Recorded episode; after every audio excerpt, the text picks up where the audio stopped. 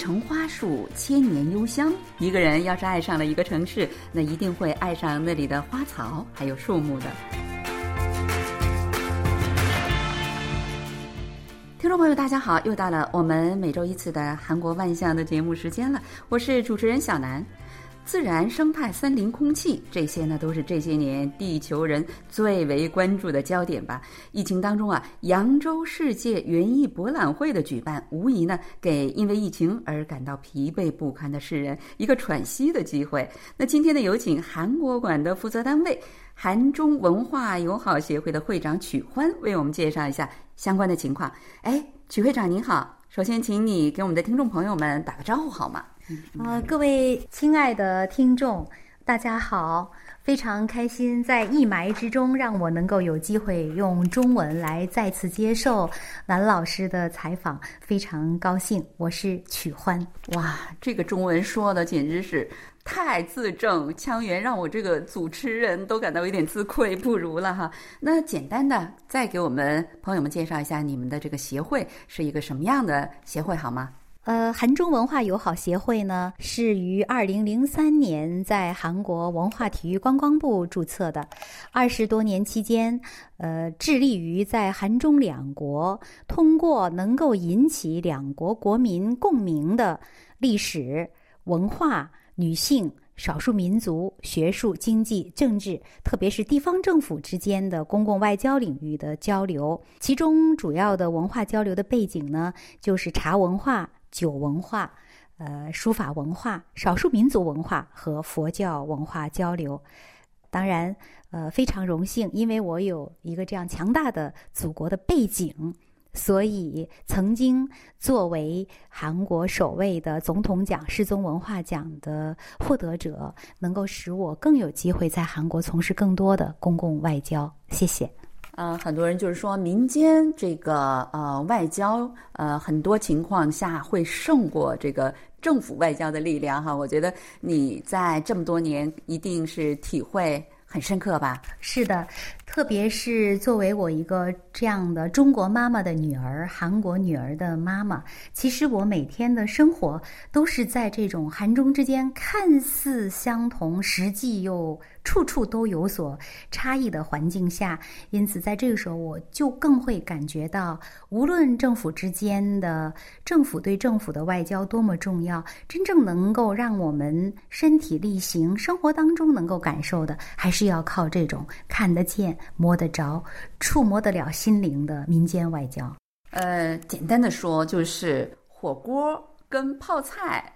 之间的一种交流哈。我觉得这个你。不能小看这个，实际上它真的是可以说是根本的一个文化交流哈。去年我记得我们曾经介绍过，你们协会在疫情爆发的初期呢，不顾艰难，挺身而出，筹备各种抗击疫情的物资还有资金，帮助韩国和中国抗击疫情的情况。呃，最近好像你们又在忙一些别的事情，忙什么呢？是南老师真会提问。这几天就像天气一样，随着春天的到来，我正在忙一些迎春的活动和感受春天气息的活动。四月八号，在中国江苏的扬州市举办扬州园艺博览会。这个园艺博览会啊，这些年好像类似的大会也真的是不少哈。我记得前些年在韩国的大田呐、丽水呀，都举办过这种园艺世博会。您能介绍一下这次扬州的园艺世博跟他们有什么关系吗？呃，是的，这个世界园艺博览会呢是一个国际性的呃交流活动，曾经在中韩两国举办过多次。离我们最近的就是。前年冬天在北京举办的，当时是以体育为主题的一个世界园艺博览会。在这之前呢，韩国的像您说大田、丽水还有顺天都曾经举行过。那么今年在扬州举办的这次世园会呢，它的主题是绿色城市、健康生活。而且大家都知道，在不久前，扬州被评为东亚文化之都。这个也成为一个非常热门的话题。中国、韩国、日本的文化体育观光部每年都会选定各国一个这个有文化观光城市，所以扬州呢非常荣幸的入选了。当然，在中国还有敦煌和绍兴，但是今年呢是扬州，所以在这个时候他们举办这样一个博览会，我觉得还是非常有意义的，也是非常值得庆祝。说起扬州，实际上在中国人的心目当中呢，真的是江南水乡，一个非常美好的这样的一个小城的感觉哈。呃，在扬州呢，我记得。呃，还有一个韩国的古代的一个名人的纪念馆在那里，不知道你有没有听说过呀？南老师果然是韩中通啊！其实我正在就想来介绍我们今年的韩国馆。扬州其实对于中国是一个非常美的两千五百年的世界运河城市。出了很多名人，扬州八怪是吧？很多很多让这个大家都家喻户晓的故事。但是其实中国众多的城市当中，对于韩国的民众来说，非常特别的城市，大概要首选扬州了。因为在新罗时代，也就是在唐朝的时候，韩国的学者当时他是一个少年，十四岁，年纪小小就被爸爸送到扬州，呃，去留学啊。当时留学呢，不是去扬州，是到京城去留学。后来他学有所成，在扬州做了相当于我们现在的就是韩国呢叫郡守，那我们那边呢算扬州市长。做成像市长、县长这样的，而且当时因为他这个学习汉文的能力，就是中文的能力非常强，所以他写的，比如说呃讨伐皇朝檄文这样的一些文字，甚至实现到了就是叛军看到他的这个文章以后，就觉得非常恐慌，然后不战而逃的这样的水平，所以有相当深的功底，而且他。深谙书法，另外也是他把中国的茶文化带到了韩国。所以，二零一四年习主席访问韩国，在首尔大学做演讲的时候，第一句话就涉及到被誉为中韩交流第一人的崔致远先生，所以他留下了很多非常著名的诗句。而在我们中国，唯一一个为外国人建立的纪念馆就是崔致远纪念馆，啊，所以非常觉得特别有意义，能够在韩中原馆。而且今年的韩中原馆，刚才南老师问到的时候，这个韩国馆，我们就是为了纪念这个千年的缘分，我们把韩国馆的名字特意命名为韩中原，以此来寓意韩中的地缘相近。文源相通和人缘相亲。嗯，刚才呃，曲焕会长非常详细的介绍了这个呃韩中文化交流的第一人崔志远先生哈。我也是听到他的这个故事之后，当时哇，我真的是感触非常的深，就是真的是浑身起鸡皮疙瘩的感觉哈。一个十几岁的韩国少年，曾经在中国的这样的一个城市里面哈，就是呃，在韩国相当于郡守这样的一个职务。一个官职哈，因为据传呢，他是在中国呃留学，然后呢又通过了科举考试，然后做的官。他写了很多很多的诗句，现在在韩国的大学里，比如说韩国外大这个中文系啊等等，都在学他的这个一些诗句。啊，我记得他曾经写过一个一首诗呢，就是纪念在南京和扬州附近的一个两个坟，那个坟是姐妹坟，呃，对，说这个姐妹是因为呃反对父母的包办婚姻。然后最后，呃，双双就是死亡了。这样的一个为了祭奠，我觉得作为一个韩国的文人，能够这样真的是不容易哈。那你能介绍一下韩国举办了这些呃世博会、园艺世博会之后啊，这些城市、这些地方都有呃什么样的变化吗？呃，据我所知呢，因为大田，我当时是因为在中国出差时间长，没有去访问丽水和顺天的世园会，我都去看了。其实特别像呃顺天，我觉得顺天的名字非常好，顺天这个如意的这个顺天。本来顺天虽然是一个非常美丽的海湾城市，但是在举办了世园会之后，真的就给这样一个不大的城市带来了很多全世界各国的观光客人，而且因为这一次对环境、绿色、这个自然这样的一个理念。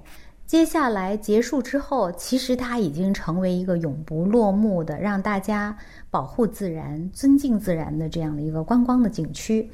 据我所知呢，在今年的扬州世园会之后，顺天再次申请了下一届的世园会的举办权，所以在两年之后，我们可以在顺天再次可以感受到大概一个更升级版的、更自然的、更有特别意义的世园会。是的，顺天呢本来也就是韩国的一大片一个农村哈，曾经未开发的，但是通过这个世园会之后呢，它的发展非常的巨大哈。两年之后，它如果再一次申请成功的话，相信呢对它的发展将会有一种更上一层楼的那种感觉。哎。那我有点好奇哈，你们协会是怎么样担负起韩国馆在扬州展出的这个任务的呢？我觉得这个机会应该不是那么容易争取得到的吧？这么多协会呀，这么多的机构都在竞争这样的一个机会，是这样的吧？是的，所以我真的是每天都在感谢我的身份。首先，我是中国妈妈的女儿。呃，我呢非常荣幸，大概在四年前开始，呃，一直作为江苏省政协的海外特邀代表。所以，因为这样一个身份呢，在今年申请承办权的时候，我们也得到了非常多的优势。而且我们当时提出来的就是，因为中韩两国刚才我说文源是非常相通的，所以我们在申办的时候强调的特点，不仅仅是要向中国介绍这些韩国特有的花和草，特别是在中韩之间，只有韩国才有的花草，其实是呃非常少的。那么两国因为地理上非常相近，所以我们要突出的，正如我们这个馆的名字。就是韩中元，所以不仅仅有崔致远先生，也有在韩国被誉为韩国版王羲之的秋史金正喜先生，他的老师就是扬州人，是一段这一千多年以来最美的一段师生之间的情谊。忘年交的感情，而且他把金石学、把中国的一些书法带到了韩国，所以因为这样的一些缘分，比如说韩国当年海上漂流的崔富漂到浙江，也曾经漂到过扬州，他们有很多很多这样的故事。所以我们当时就是想，自然与人文从来是分不开的，也就是我们孔子说的人的这种理念。所以从这一点上，我们写了我们要承办的提案书。结果组委会大概是觉得我们把同样是有生命的花草和历史人文结合在一起，然后我们就得到了今年的申办的。这个权利，在本次世博会上哈，韩国馆你们承办的这个韩国馆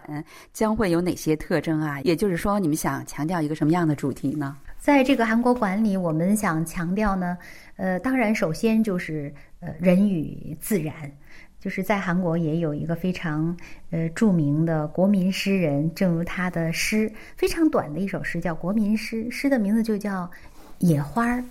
就是细细的凝望，你是那么美；久久的凝望，你是那么的可爱。然后，这个美丽的世界随处不在，是这样的一个主题。其实，我觉得，如果我们说到现在比较，呃，大家都常用的词，这恰恰就是现在中国政府提出来的人类命运共同体的概念。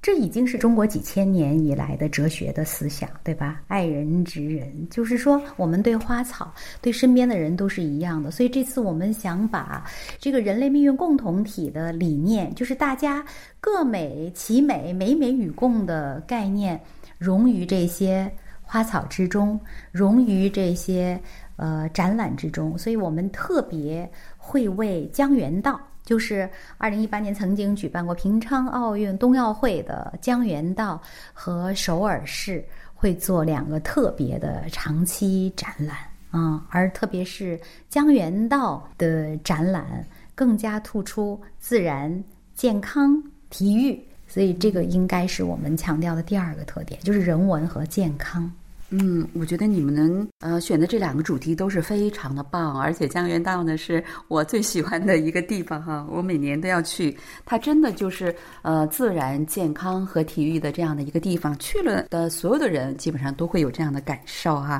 那最后，作为一衣带水的韩国跟中国在园艺方面，我觉得应该有不少的共同之处吧。如果你要是说，呃，有一些见解的话，能给我们简单的介绍一下吗？是的，中韩两国的这个园艺文化呢，呃，我不是园艺方面的专家，但是听我们在前方世园会的这个负责人，他们就在说，大家一边在种，一边就在笑。比如说一些啊热带国家，或者是比较遥远的国家，他们在布置世园会的时候，非常容易看出差别。但是呢，韩国管就是我们的韩中园管种花，就说啊，这个你们你们叫金达莱呀，我们叫杜鹃呢。然后呢，再弄一朵花，说啊，这个你们叫木槿花，是国花，这个好像也是我们中国 无穷花呀。就是大家类似的东西非常多，所以如果呃一定要。从我们这个非专业人士的质感上感觉来形容的话，就像比如说韩国的景福宫，还有一些韩国的古典建筑跟中国的建筑比较。中国呢，因为以前比如说主要发展的时候，汉朝、唐朝会比较豪华，会比较大气。韩国呢，相对来说，包括从建筑到园艺，你都会觉得它比较相对的素朴、